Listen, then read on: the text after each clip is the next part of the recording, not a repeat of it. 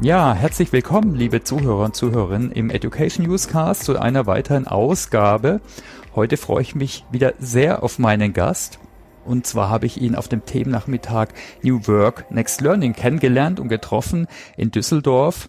Ja, und zwar ist unser Gast heute Professor Scher, Inhaber und Geschäftsführer von der Shareholding und auch noch vieles, vieles mehr, Unternehmer, Wissenschaftler, politisch aktiv und auch ein passionierter Musiker. Mal ganz kurz zusammengefasst, der Wikipedia-Eintrag, äh, der, der ist natürlich um, um einiges umfangreicher. Hallo, Herr Professor Scher, toll, dass Sie sich heute die Zeit nehmen für uns äh, und die Zuhörenden. Ja, ich bin sehr gern hier und äh, grüße Sie zurück. Ja, vielleicht wollen Sie noch mal ein paar Worte zu sich sagen, äh, ganz kurz. Wer sind Sie? Was machen Sie derzeit? Was war Ihre Reise? Ja, Sie haben ja schon eben äh, verschiedene Rollen in meinem Leben angesprochen. Und das finde ich auch gut, dass man nicht so eindimensional ist, sondern dass man versucht, seine Fähigkeiten, ja, oder auch seine Interessen äh, in seinem Leben auch ausleben zu können. Ich glaube, dass das Leben dafür da ist, dass man deswegen auch Eigenschaften mitbekommen hat, dass man sie aktiviert und nicht äh, passiv äh, in der Schublade lässt. Ich bin 81 Jahre alt, bin weiterhin auch noch aktiv. Ich hätte mich ja auch nach meiner Emeritierung als Professor und auch nach dem Verkauf des größten Unternehmens zurückziehen können. Das habe ich auch einen kurzen Augenblick gemacht, glaube ich, ein paar Monate, aber dann habe ich gemerkt, dass das doch nicht äh, meine Rolle ist, mit der ich zufrieden bin und bin dann nochmal wieder zurückgekommen ins Unternehmertum. Ich hatte auch noch ein anderes Unternehmen. Ich leite heute, äh, nicht operativ, aber strategisch, eine Gruppe von Unternehmen mit ungefähr 1200 Mitarbeitern, nicht mehr ganz so groß wie mein erstes Unternehmen war und habe auch ein Forschungsinstitut gegründet auf Gemein- und No-Profit-Basis so dass ich also auch der Wissenschaft weiterhin auch noch äh, verbunden bin, schreibe gerade an einem Buch herum. Also ich bin weiterhin aktiv, weil die Alternative dazu, Tag vorm Fernseher zu verbringen oder sich irgendwelchen ausschließlich seinen Hobbys hinzugeben, dann mich nicht ausfüllen würde. Ja, spannend. Das hört sich auf jeden Fall nach einer auch sehr vielfältigen Lernreise an. Wir reden im Podcast immer über Lernen, aber auch über Change Management und Transformation. Und in der Vorbereitung haben wir mal drüber geredet, über was können wir uns denn unterhalten in den nächsten Minuten. Und da sind wir dann auf das Thema gekommen, ja, Erfahrung, Reflexion verschiedener Transformationen. Und da gibt's ja ganz ganz unterschiedliche, die sie schon gestaltet haben, mitgestaltet, die sie geprägt haben in ihrer Laufbahn, ne, von Firmengründung, Internationalisierung, Rückkauf, wusste ich im Vorfeld auch noch nicht, äh, aber auch vielleicht noch andere Transformationen. Wollen wir da mal drauf gucken und dann äh, vielleicht doch eins, zwei durchgehen, auch was ihre Erfahrungen waren, ihre Lernerfahrungen, Erfolgsfaktoren und so weiter? Ja, sehr gerne. Ja, das äh, Schwierigste ist sicher, dass man äh, sich ja selbst auch ab und zu mal transformieren muss, sondern kann ja nicht immer gleich äh, seine Lebenswege weitergehen, sondern es kommen Ereignisse, die einen ja auch zum Umdenken bringen. Und eine Erfahrung bei mir ist eben, dass es auch darauf ankommt, sehr schnell reagieren zu können, dass man also solche Ereignisse auch richtig wahrnimmt, sie einordnen kann, die Chancen erkennen kann für die eigene Transformation. Und ich glaube, viele Menschen schaffen das nicht so richtig. Es gibt ja den Spruch, das Leben besteht aus verpassten Gelegenheiten, dass man irgendwelche besonderen Ereignisse gar nicht so erkennt und es bequemer ist eigentlich im alten Trott zu verharren, als dass man irgendwie mal eine Gelegenheit beim Schopf passt. Also dieses äh, sich selbst zu ändern, das habe ich, glaube ich, ein paar Mal gemacht.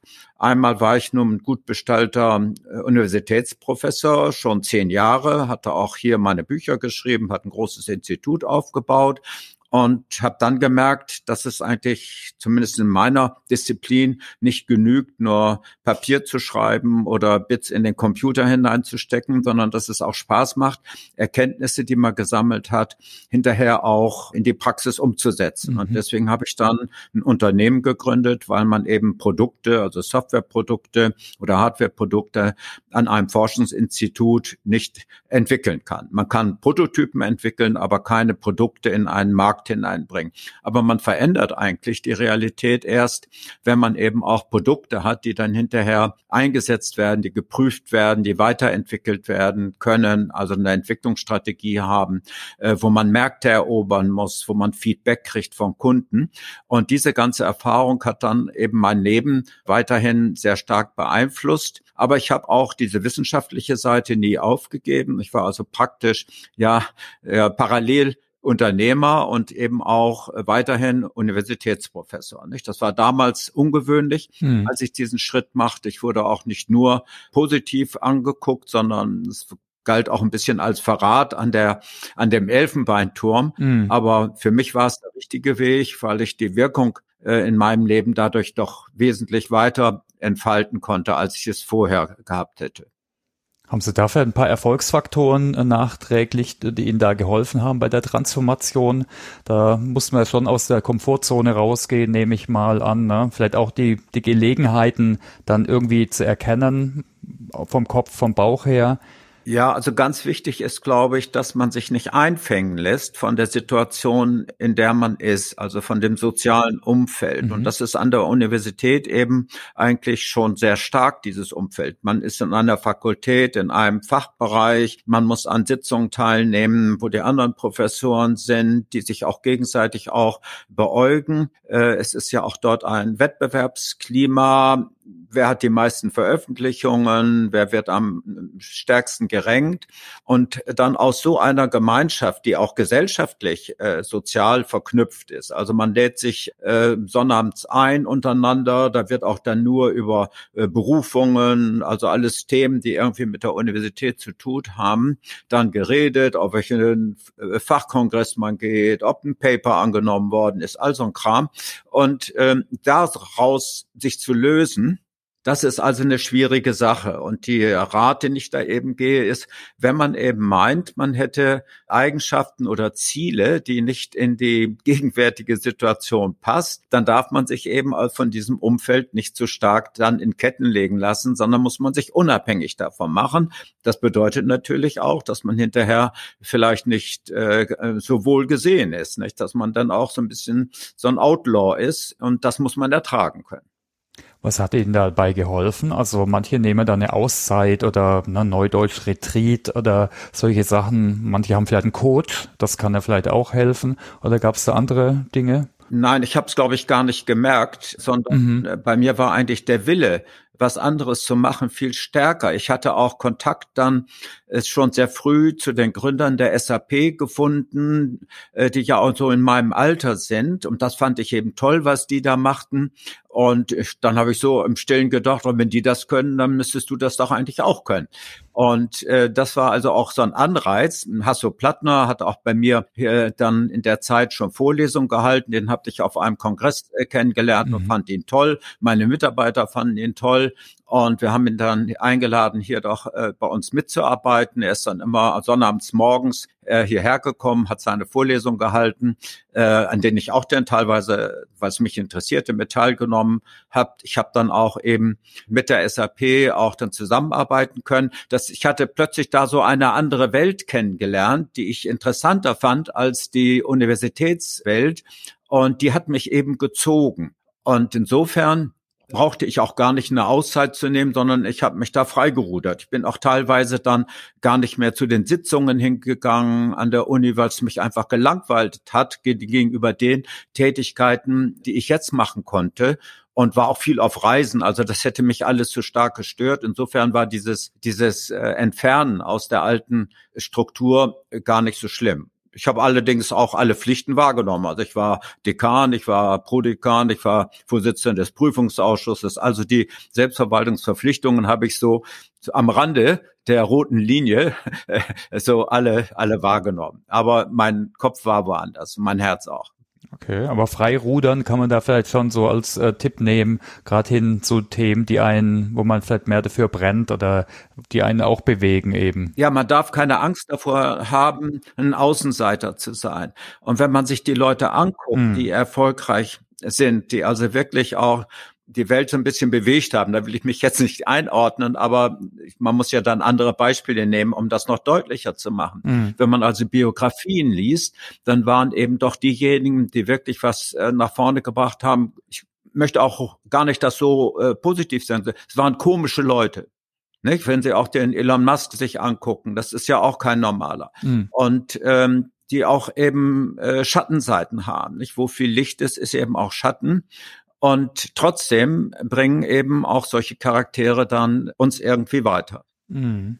Ja, früher sagte man Querdenker, der Begriff ist leider ein bisschen äh, in Verruf geraten, aber das der betrifft eigentlich, so wie er normal äh, gebraucht worden ist, auch ganz gut. Gab es vielleicht auch Dinge, wo sie mal, die nicht so gut gelaufen sind? Also heute redet man auch von Fails, äh, Fehlschläge, da lernt man auch äh, oft daraus. Ja, aber noch, noch kurz äh, zu Ihrer Bemerkung. Also mhm. äh, klar, Querdenker ist jetzt im Augenblick äh, äh, negativ belegt, aber das Denken alleine genügt ja nicht, sondern mhm. hinterher auch sich quer zu verhalten. Und das ist eigentlich viel äh, viel schwieriger. Also mhm. wie ich schon vorhin sagte, so ein bisschen, will nicht sagen geächtet zu sein, aber nicht mehr zu einer Gruppe äh, zu gehören. Das ist für einen Menschen nicht ganz einfach zu ertragen. Aber wenn man eben dann wirklich mal gegen den Strom schwimmen äh, will, dann muss man das eben auch hier dann durchstehen können. Ne? Ja klar, gab es bei mir Dinge, wo es mal nicht gut gelaufen ist, aber da denke ich gar nicht so richtig drüber nach. Das habe ich jetzt auch nur so geantwortet, weil wenn ich es andersrum gesagt hätte, nein, nein, bei mir ist alles gut gelaufen, das würden Sie ja auch nicht glauben. Aber wenn Sie mich jetzt fragen wollen, wo ist es denn gewesen, würde ich da gar nicht so spontan was sagen können, weil man ja eigentlich Entscheidungen immer nur aus der Situation beurteilen sollte, in der sie getroffen sind. Natürlich kann man rückblickend sagen, ja, ja, das hättest du eigentlich anders machen können. Aber da hat man eine andere Informationssituation. Mhm. Und insofern nützt es auch gar nichts, da mit sich zu stark ins Gericht zu gehen äh, weil man die Situation gar nicht mehr rückblickend irgendwie auch richtig einordnen kann, sondern man ist dafür verantwortlich, finde ich, dass man in einer bestimmten Situation sich Mühe gibt, alle Informationen auch sich zu verschaffen und sie abzuwägen, äh, sich da nicht äh, emotional zu stark verleiten lassen. Und mehr kann man ja nicht tun. Und da finde ich, will ich auch gar nicht so groß drüber rück, nach, nach rückwärts gucken, sondern insgesamt bin ich eigentlich mit meinem Leben ganz zufrieden. Ja, okay, ja, vielen Dank. Also wir haben jetzt so auf die Transformation, die eigene geschaut, äh, Wissenschaft, dann wirklich als Unternehmer, das auch mit der Praxis zusammenzubringen und in den Gründen internationalisieren. Gibt es vielleicht noch andere Transformationen, die Sie begleitet oder gestaltet haben, die Sie vielleicht kurz reflektieren wollen? Ja, ich glaube schon auch, äh, dass es nicht nur meine Person betroffen hat, sondern mhm. Äh, dass ich auch ein bisschen dafür stehe, dass man auch in Deutschland aus der Wissenschaft, aus der Forschung auch wirtschaftliche Erfolge machen kann. Denn es kann ja wohl nicht sein, dass wir doch äh, ein Bildungsland sind mit sehr teuren Universitäten, auch teilweise ganz guten Universitäten, sehr viel Geld in die großen Forschungsorganisationen hineinstecken, also Max Planck, Helmholtz, Fraunhofer, Fraunhofer und so weiter und gleichzeitig jetzt im Augenblick ständig lesen, dass wir in der Innovationsstatistik nach hinten rutschen. Und das kann es doch nicht sein. Mhm. Und deswegen ist es auch wichtig, dass wir die gesamte Innovationskette betrachten, nicht nur vorne sagen, wir sind bei der Forschung gut, sondern wir müssen auch gucken, was wird denn gesellschaftlich davon hinterher für einen Nutzen daraus gezogen. Und da spielt die Innovation eine große Rolle. Und dieses Thema müssen sich jetzt die Universitäten und auch die Forschungsorganisationen zunehmend stellen. Also früher mhm. hat eine Max-Planck-Organisation sich nur der Grundlagenforschung verpflichtet gefühlt. Also irgendwie in Anwendung zu gehen, war schon fast ein, ein Sakrileg. Aber mittlerweile äh, unterstützt man dort auch Ausgründungen und von den anderen Organisationen, die sowieso schon ein bisschen annäher, äh, anwendungsnäher waren, ohnehin. Und die Universitäten rühmen sich teilweise damit, dass sie jetzt unternehmerisch geführt werden, äh, dass sie eine Ausgründungsuniversität sind. Und das ist eigentlich etwas, was ich damals glaube ich, auch in meinem bescheidenen Umfeld mit angestoßen habe. Es war also mhm. nicht nur meine eigene Transformation, sondern eben auch dieser Gedanke, dass wir auch diese Forschungs- und Wissenschaftsorganisationen outputorientiert betrachten müssen. Nicht nur, wie viel Geld bekommen sie und dass dann die Minister dafür stolz sind, wenn sie wieder die Etats erhöhen, sondern gleichzeitig auch sagen, also Leute, was macht ihr denn mit dem vielen Geld und wo äh, zeigt sich das dann hinterher? Nicht? In welchen, äh, auf welchen Gebieten sind wir auch der Output-Seite in Deutschland führen. Wo haben wir Patente? Wo haben wir ein großes Wachstum an Arbeitskräften? Wo wir intelligenten jungen Leuten auch Chancen geben für ihr eigenes Leben? Also das hängt alles zusammen. Und insofern geht es, ging es schon über meine eigene Transformation in gewisser mhm. Weise mm. hin. Mm. Das ist eine komplexes Thema, ne? Das sind da verschiedene Silos oder eigene Systeme, Wissenschaft, dann Unternehmertum, die wirklich dann teilweise in Silos funktionieren. Was hat Ihnen da geholfen? Weil das, das kann man sich ja schon sehr komplex, schwierig, auch politisch schwierig vorstellen da mehr auf Output äh, zu gehen. Also wir haben ein paar tolle Beispiele, wie die Technische Universität München, die da viel macht, fällt mir jetzt ad hoc ein. Aber was hat Ihnen da geholfen, da den Wandel zu gestalten?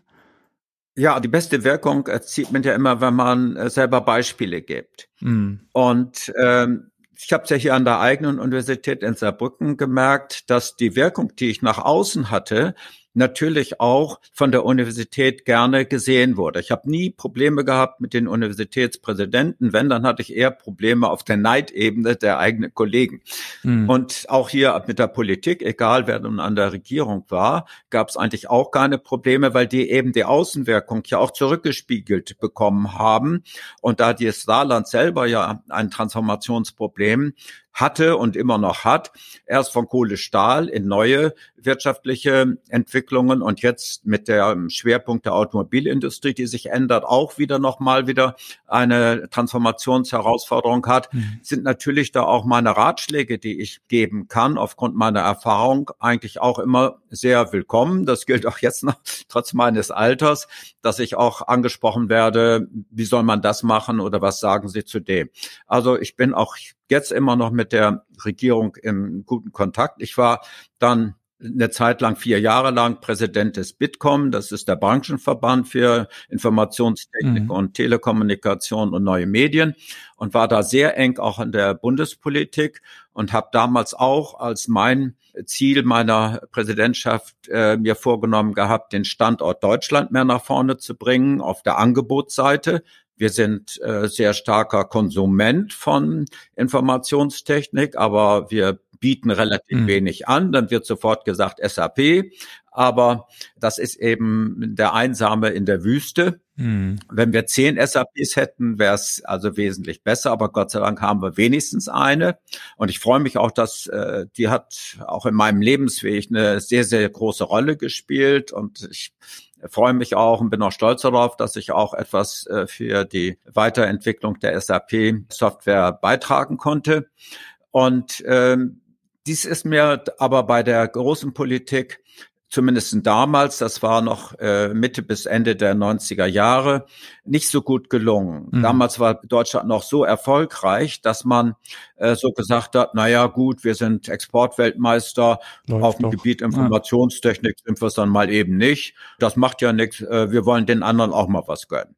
So, aber dass man gesehen hat, dass gerade diese Branche und diese Entwicklung ja quer zu allen anderen Industrien geht und die auch massiv beeinflusst. Wir sehen es im Augenblick ja in der Automobilindustrie ganz deutlich. Das hat man eben damals noch nicht gesehen. Ich habe dafür gekämpft, habe vielleicht auch ein bisschen was erreicht, aber nicht das, was ich mir eigentlich vorgenommen hatte. Also es ist nicht so ganz einfach, so Transformationen wirklich auch äh, in der Wirkung zu zeigen. Ein Einzelner kann ein bisschen dazu beitragen, aber so ganz große Durchbrüche sind schwierig. Mhm.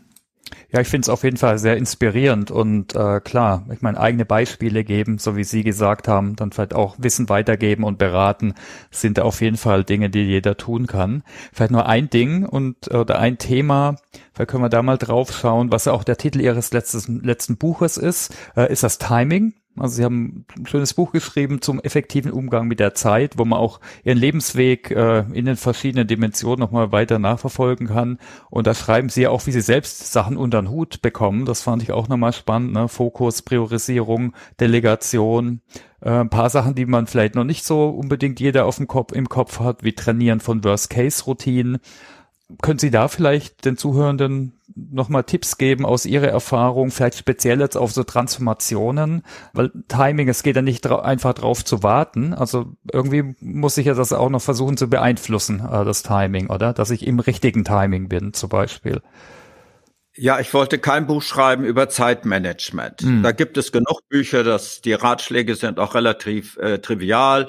Also man soll die Vorgänge, die man zu bearbeiten hat, nach der Dringlichkeit ordnen und nach der Wichtigkeit. Mhm. Das sind gute Sprüche, das kann man auch verfolgen.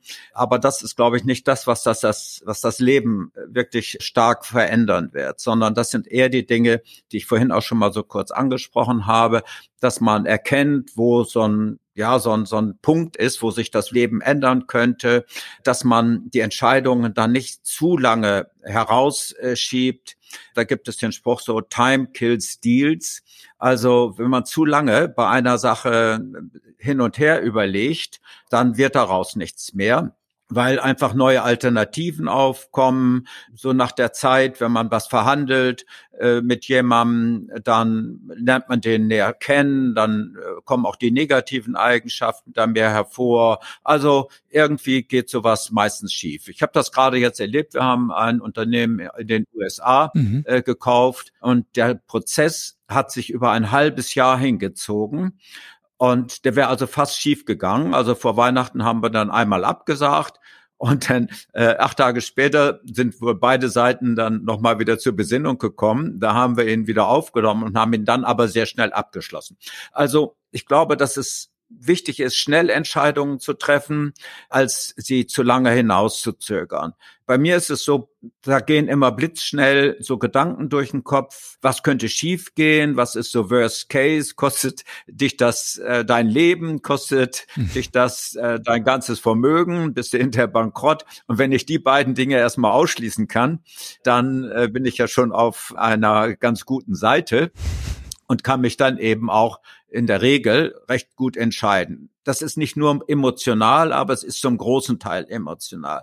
Und ich muss auch sagen, dass ich die Leute, die ich kenne, auch aus dieser Branche, in der ich nun mal lebe, also Informationstechnik im weitesten Sinne, obwohl das ja eigentlich alles technische Sachen sind, aber man hat sehr viel mit Menschen zu tun und da spielt diese emotionale Seite schon eine große Rolle, ob man zu jemandem Vertrauen hat, wie man seine Kompetenz einordnet, ob er ehrlich ist. Und äh, das sind eigentlich Dinge, die kann man eigentlich relativ schnell äh, herausbekommen. Und insofern braucht man dann nicht so lange zu warten. Wenn schon diese menschliche Seite stimmt, dann kriegt man in der Regel die monetäre und auch die technischen Seiten relativ schnell hin. Aber wenn ich noch mal sagen darf, weil ich denke ja parallel immer noch so drüber nach, was Sie schon so, mich so gefragt haben, äh, mhm. wo man noch was verändert hat in meinem Leben. Klar, ich habe schon auch die Art und Weise, wie man äh, hier Unternehmen organisieren sollte, also aus einer funktionalen Betrachtung meiner Prozesssicht. Das war sicher der, die größte Erkenntnis, die ich dann hinterher auch umgesetzt habe in Methoden, in Werkzeuge. Das war auch dann die Basis in der engen Zusammenarbeit zu der SAP. Und das wirkt auch bis heute immer noch nach, diese Gedanken. Und führen auch immer weiter noch dazu, dass wir noch eng mit der SAP zusammenarbeiten. Mhm. Also das war sicher etwas, was ich eigentlich auch, äh, will nicht sagen stolz drauf bin, aber das ist schon etwas, was ich sehr gerne auch äh, mit mir selber so verbinde. Eine zweite Sache ist, weil wir ja über Bildung gesprochen haben, mhm. dass ich schon vor 25 Jahren ein Unternehmen gegründet habe, das sich mit äh, digitalen Lerntechnologien beschäftigt hat. Das war damals also auch noch kein großes Thema, sondern ich sah nur eben als Universitätsprofessor, dass wir da immer noch mit den äh, grünen Tafeln und Kreide operiert haben, während äh, die Zahnarztpraxen mittlerweile schon die Computer im Behandlungszimmer hatten. Und da dachte ich, also das kann es ja wohl nicht sein. Und hatte dann gedacht, also dass man eben die Vorteile von digitalen digitalen Lernformen, also Zeitunabhängigkeit, Ortsunabhängigkeit, Individualisierung, dass man stärker auf die individuellen Eigenschaften in der Lerngeschwindigkeit, in der Form, wie gelernt wird, mit über welche Medien, ob man mehr Gelesenes äh, braucht oder mehr hört oder mehr sieht. Also das sind ja alles Dinge, die man eben mit digitalen Technologien unterstützen kann. Und das hat also da zum Beispiel bei der Uni nicht geklappt, mhm. weil die keine, kein großes Interesse an, an den Lerndienstleistungen haben, sondern mehr sich auf die Forschung da ausrichten. Das ist, danach werden auch die Professoren bewertet. Nicht, dass sie gute Vorlesungen halten, sondern dass sie fleißig ihre Fußnoten schreiben und fleißig äh, Paper veröffentlichen.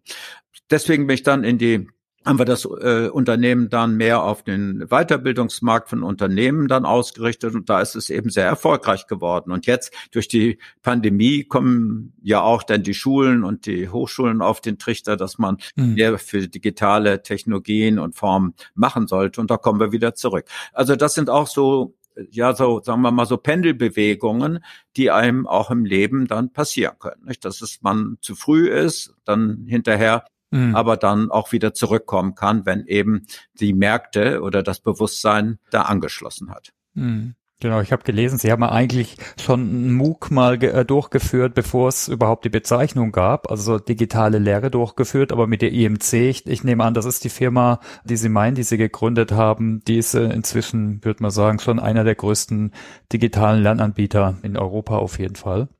Wo sehen Sie denn da so die, die Transformation in der, in, in der, in der Zukunft? Also klar, die Corona-Krise, die hat da viel gerade ins Digitale, ins äh, Virtuelle fast schon gedrängt oder auf jeden Fall gab es da keine Ausreden mehr.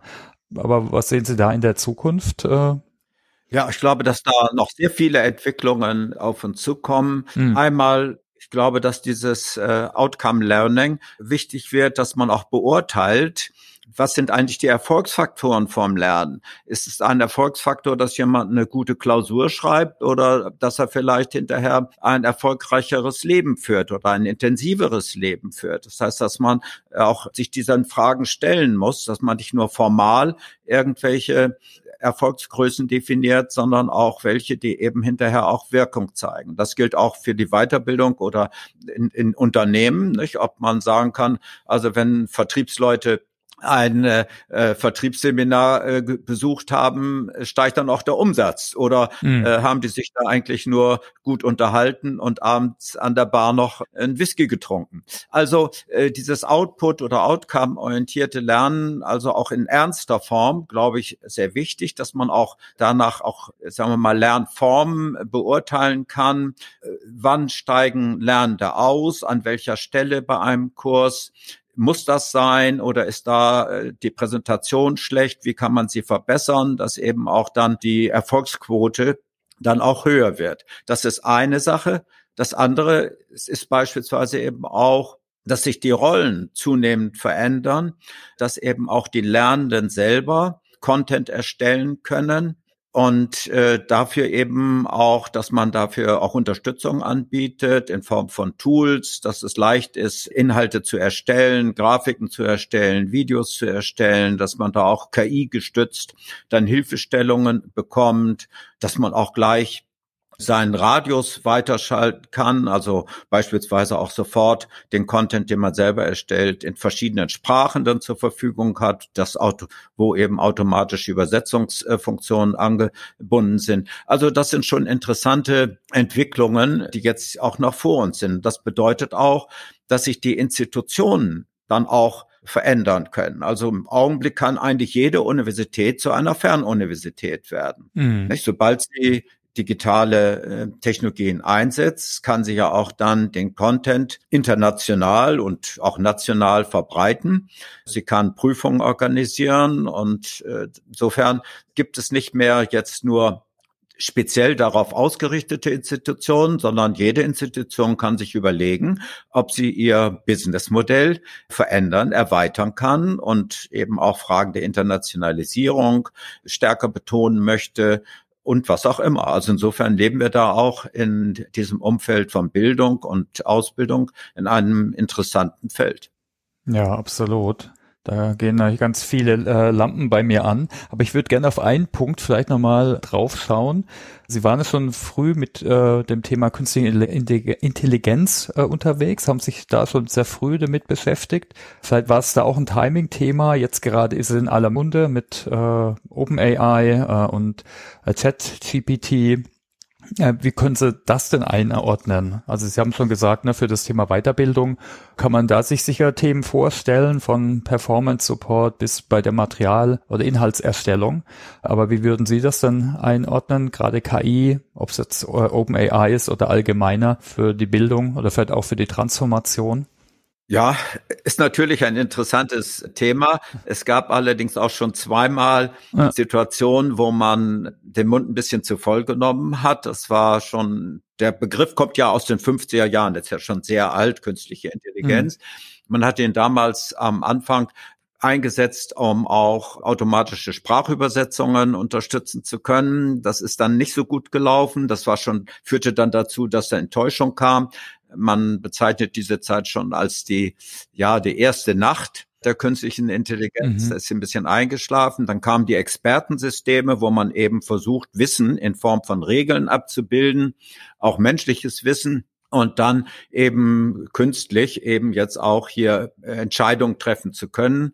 Auch das ist eigentlich ziemlich schief gelaufen weil es einfach zu komplex ist, das Wissen alles in Regeln zu halten und die auch dann auch ständig dann auch noch aktuell zu halten, äh, widerspruchsfrei zu halten und so weiter und so weiter. Das war also relativ kompliziert.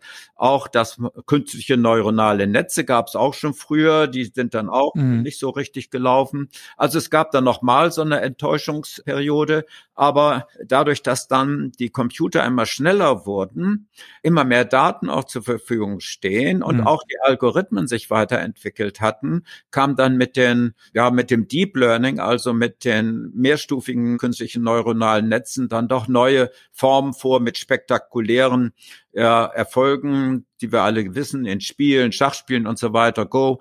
Und das hat jetzt nochmal wieder so einen richtigen Hype hervorgebracht der auf der Konsumentenseite ja äh, eigentlich auch sehr äh, stark funktioniert, nicht? also in dem B2C-Umfeld, äh, B2B meines Erachtens noch nicht ganz so. Da wäre noch die Chance, die wir in Deutschland hätten mit unserer Industrie, wenn wir die auch noch stärker automatisieren mhm. und mit äh, künstlicher Intelligenz unterstützen könnten. Äh, das wäre ein Vorteil, den wir hätten. Ansonsten muss man sagen, äh, dass dort doch die Amerikaner sehr stark dominieren auf diesem Feld. Wenn man KI-Bücher sich anguckt, äh, ich habe gerade ein ganz dickes auf meinem Schreibtisch auch liegen, mhm. wenn ich da in die Literaturliste gucke, dann sind das doch meistens äh, die Amerikaner, die da eine Rolle spielen. Da müssen wir aufpassen, dass wir in Deutschland da den Anschluss nicht verlieren und nicht nur rhetorisch, dass wir sagen, wir sind sehr groß, sondern dass es auch tatsächlich hier nachgewiesen ist. Die Grenzen der künstlichen Intelligenz, die hat ja, glaube ich, eben so ein bisschen versucht anzusprechen Mhm.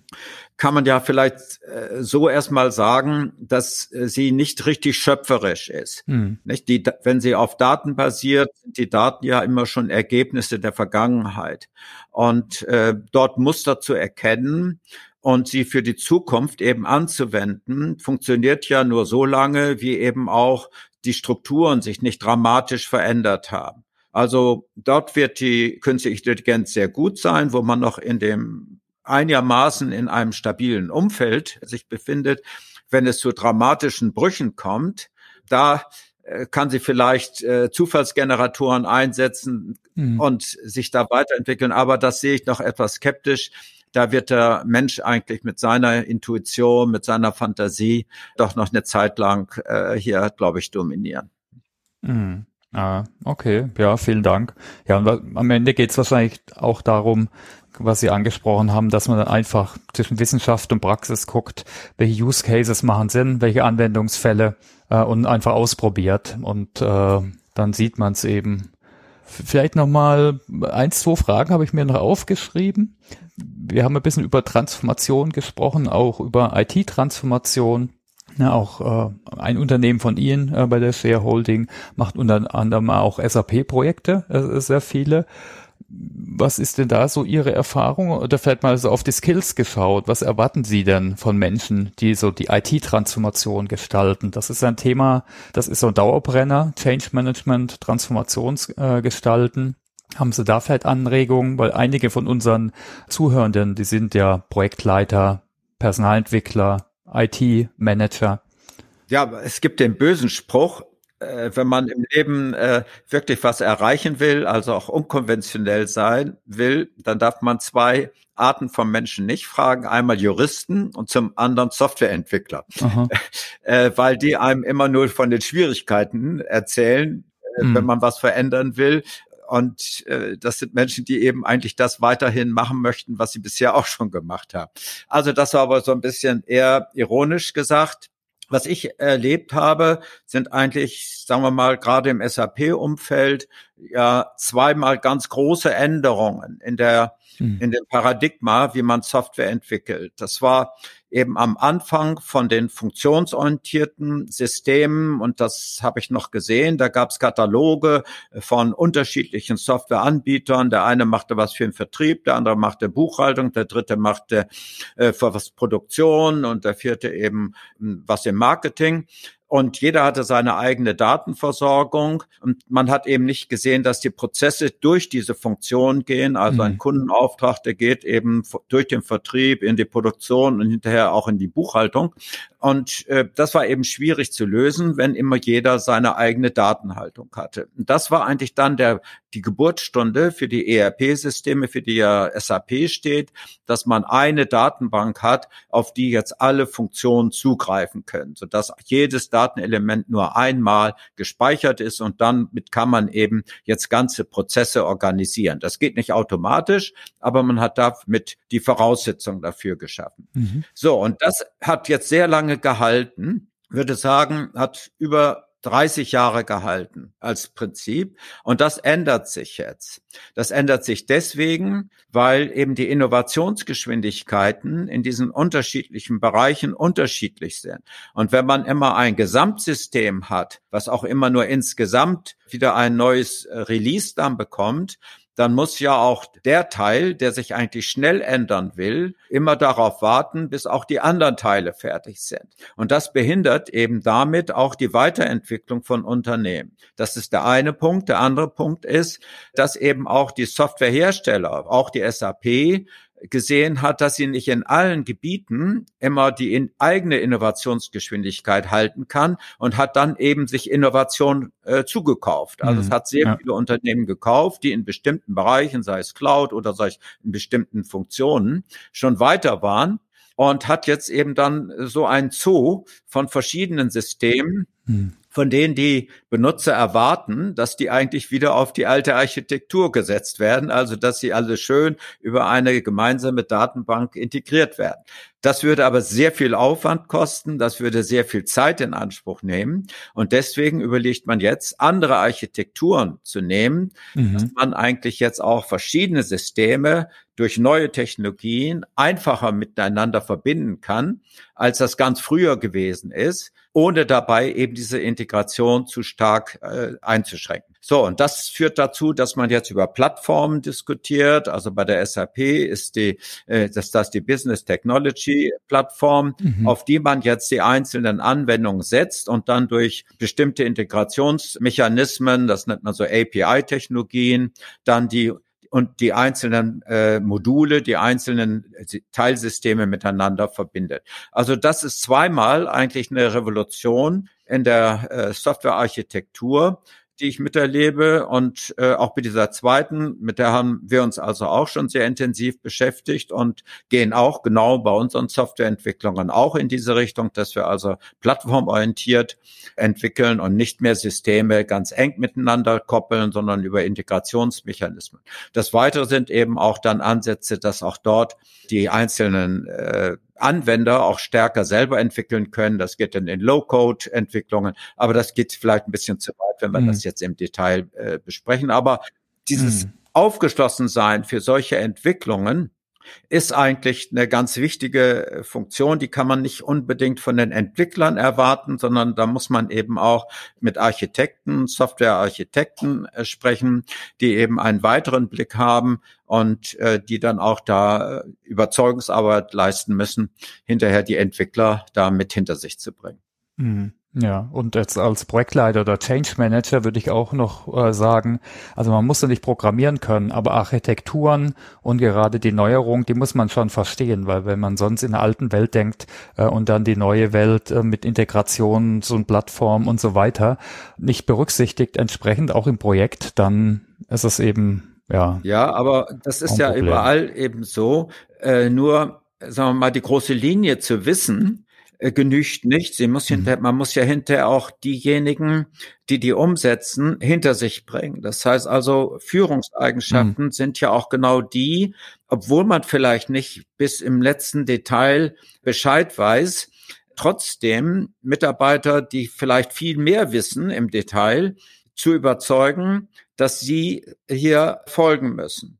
Und äh, das ist auch das, was eigentlich, sagen wir mal, die Unternehmens Lenker, die eben eigentlich auch was bewegen, aber auch Politiker oder Leiter von Universitäten, was auch immer, äh, ja auch schaffen durch Charisma, was sie haben, auch durch eine Argumentationskette, die, die stämmig ist, auch dann wirklich hier eine solche Führungsrolle einzunehmen. Und äh, in Deutschland ist das Wort Führung ja nicht äh, ganz mhm. beläufig aus unserer Geschichte her. Da wurde es ja missbraucht. Aber was man damit meint, ist schon ganz wichtig, nicht? Und wir sehen es ja auch jetzt bei mhm. großen politischen Veränderungen, die da sind, wenn dann die Minister an der Spitze keine Glaubwürdigkeit mehr haben, dann bringen sie natürlich auch nicht ihre Mitarbeiter äh, und Mitarbeiterinnen hinter sich, um dann ihre Aufgaben zu erledigen. Also insofern ist Kompetenz, Führungskompetenz etwas, was heute dringend äh, auch äh, benötigt wird, weil wir in einer äh, Zeit von Veränderungen leben. Hm. Ja, man sagt auch so geläufig Soft Skills. Inzwischen heißt es teilweise sogar Future Skills, aber oft sind es einfach die, was man früher zu Soft Skills gesagt hat. Na, das ist, denke ich, genauso wichtig äh, wie jetzt die technischen Skills. Ja, deswegen würde ich sie auch gar nicht als Soft Skills äh, äh, bezeichnen, sondern das ja. sind eigentlich eher die Hard Skills. Nicht? Das sind viel schwierigere mm. äh, Fähigkeiten, die man auch in sich äh, auch schwierig nur äh, schwierig viel schwieriger entwickeln kann als sagen wir mal, die Hard Skills, dass man sich Wissen aneignet und ähnliche Dinge und Techniken aneignet. Ne? Also einen Kurs in äh, Menschenführung zu machen, das ist immer so zweischneidig, weil das hinterher ja äh, möglicherweise auch so aufgesetzt aussieht. Nicht? Dann glauben, ähm, glaubt einem das Umfeld dann auch nicht äh, das neue Verhalten, nicht? weil es angelernt aussieht. Es ist nicht mhm. glaubwürdig. Also Führung hat sehr viel auch mit Authentizität zu tun, dass man wirklich so ist, wie man auch ist. Und äh, das strahlt dann eben auch Vertrauen aus, sodass einem Menschen dann auch folgen kann. Was hat Ihnen da geholfen, äh, sich da weiterzuentwickeln? Also Sie haben schon gesagt, Training, ja, das äh, ist vielleicht dann, manche sagen, ist maximal zehn Prozent. Mir hat geholfen, dass ich eben nie einen Rhetorikkurs gemacht habe und auch nie äh, mhm. einen Führungskurs äh, besucht habe, sondern äh, ich bin so, wie ich nun mal einmal bin und äh, versuche eben auch so authentisch zu sein im Gesprächen und dass man mir glauben kann, dass ich nicht heute dieses sage und morgen jenes. Das macht einen manchmal auch ein bisschen zu eckig aber lieber so zu sein, als eben sehr rund äh, gewaschen, aber unglaubwürdig. Mhm. Aber ich höre schon auch eine gewisse Reflexion auf jeden Fall raus. Ich denke, das ist auch wichtig bei Führungskräften, ne, dass man sein Handeln eben auch reflektiert. Ja, ähm, also ich wäre eigentlich durch mit meinen Fragen. Ich habe noch ein paar Fragen zu Ihnen, äh, wie Sie lernen und so weiter. Äh, sollen wir da dazu mhm. übergehen? Sie sind ja, äh, steht ja drauf, Sie sind ja äh, der Leiter der Session. genau. Was ist denn Ihr Narrativ für Veränderung und für Lernen? Ja, die Story. Haben Sie einen Glaubenssatz, ein Narrativ? Ja, Narrativ weiß gar nicht, ob, äh, ob ich so eins hab. Also Änderungen, äh, um der Änderung willen äh, macht ja auch keinen Sinn, mhm. äh, sondern es geht eigentlich eher darum, zu erkennen, nicht? Wann, wann ist Änderung notwendig? Und äh, das würde ich sagen, ist äh, etwas, wofür ich verantwortlich bin, nicht? dass ich mich äh, auch so weiterentwickle und bilde, dass ich eben Veränderungsbedarf erkenne und nicht eben äh, zuge äh, zugeschlossen bleibe. Mhm. Und was steht derzeit auf Ihrer To-Learn-Liste? Also was lernen Sie gerade oder in den nächsten Monaten? Ich habe sehr viel dadurch gelernt, äh, dass ich ein Buch überarbeitet habe. Ich habe es praktisch neu geschrieben mhm. und äh, kein Mensch kann mir erzählen, dass er sehr gerne äh, technische Bücher liest, nicht? Sondern man braucht dafür schon einen, Ansporn. Und insofern habe ich im letzten Jahr, also jetzt über den Zeitraum von einem Jahr, sehr viel gelesen sehr viel mitgeschrieben, sehr viel eben dann auch weiterverarbeiten können. Das hatte also einen Zweck, dass ich das eben in das, die Überarbeitung des Buches hineinbringen kann. Also da bin ich eigentlich mit mir einigermaßen zufrieden. Ich kann viel besser äh, in Diskussionen mit meinen Fachleuten, meinen Ingenieuren, meinen äh, Managern äh, dabei sein. Das gibt mir Selbstbewusstsein mit meinen Argumenten. Und äh, das war schon eine gute Sache. Also das, das äh, befriedigt mich auch. Was war das Thema, wenn ich fragen darf, oder der Titel vielleicht des Buchs? Ja, das äh, werde ich nennen. Äh, Composable Enterprise, mhm. ein Paradigmenwechsel in der Anwendungssoftwareentwicklung.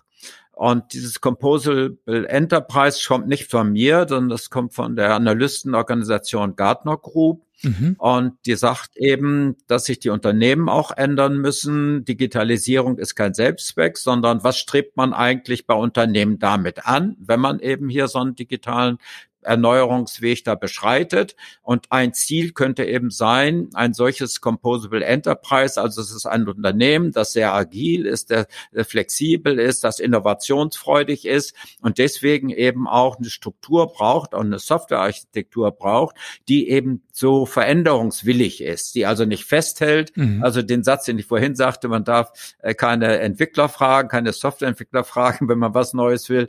Das darf dann nicht sein, sondern man muss eine Architektur haben, die aufgeschlossen ist, die sich darauf freut, dass man wieder was ändern will.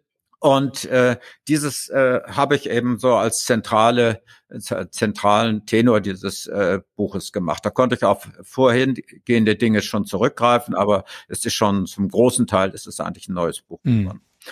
Äh, was ich sonst so lese vom Lernen, ich lese sehr gerne Biografien Mhm. Äh, lese keine Romane, die interessieren mich nicht. So ausgedachtes Leben äh, interessiert mich weniger, sondern lieber tatsächliches Leben. Und da ist man bei den Biografien ja näher. Die schreiben ja das, was tatsächlich äh, da passiert ist oder was sie glauben, was da passiert ist. Und was ich im Augenblick lese, ist das Buch von Werner äh, Herzog, dem Regisseur. Mhm. Das heißt jetzt hoffentlich, dass ich das äh, richtig hinkriege wie heißt denn das noch mal, jeder für sich und Gott gegen alle. Und warum mich das interessiert ist, dass äh, der hat, es war auch ein Einzelgänger, noch viel extremer, von Kind auf. Äh, seine Mutter hat, äh, das war also auch in der Zeit, muss auch ungefähr so alt sein wie ich, hat eben in dieser Nachkriegszeit äh, die Jungs waren, glaube ich, zwei Brüder, morgens aus dem Haus geschickt und sie durften erst abends wieder mhm. zurückkommen. Das heißt, sie mussten jeweils ihren eigenen Tag schon als kleine Jungs so bestreiten, äh, dass sie da durchs Leben kamen. Und diese das nicht behütet sein, sondern von vornherein auf Abenteuerlust, auf Abenteuer äh, sich auch auszurichten, das hat ihn sein ganzes Leben lang nicht losgelassen. insofern ist er auch dann so ein so ein Ausbrecher geworden aus äh, Konventionen, aber hinterher dann doch auf der künstlerischen Ebene auch sehr erfolgreich. Und äh, das hat mich auch inspiriert, das Buch. Mhm. Okay, spannend.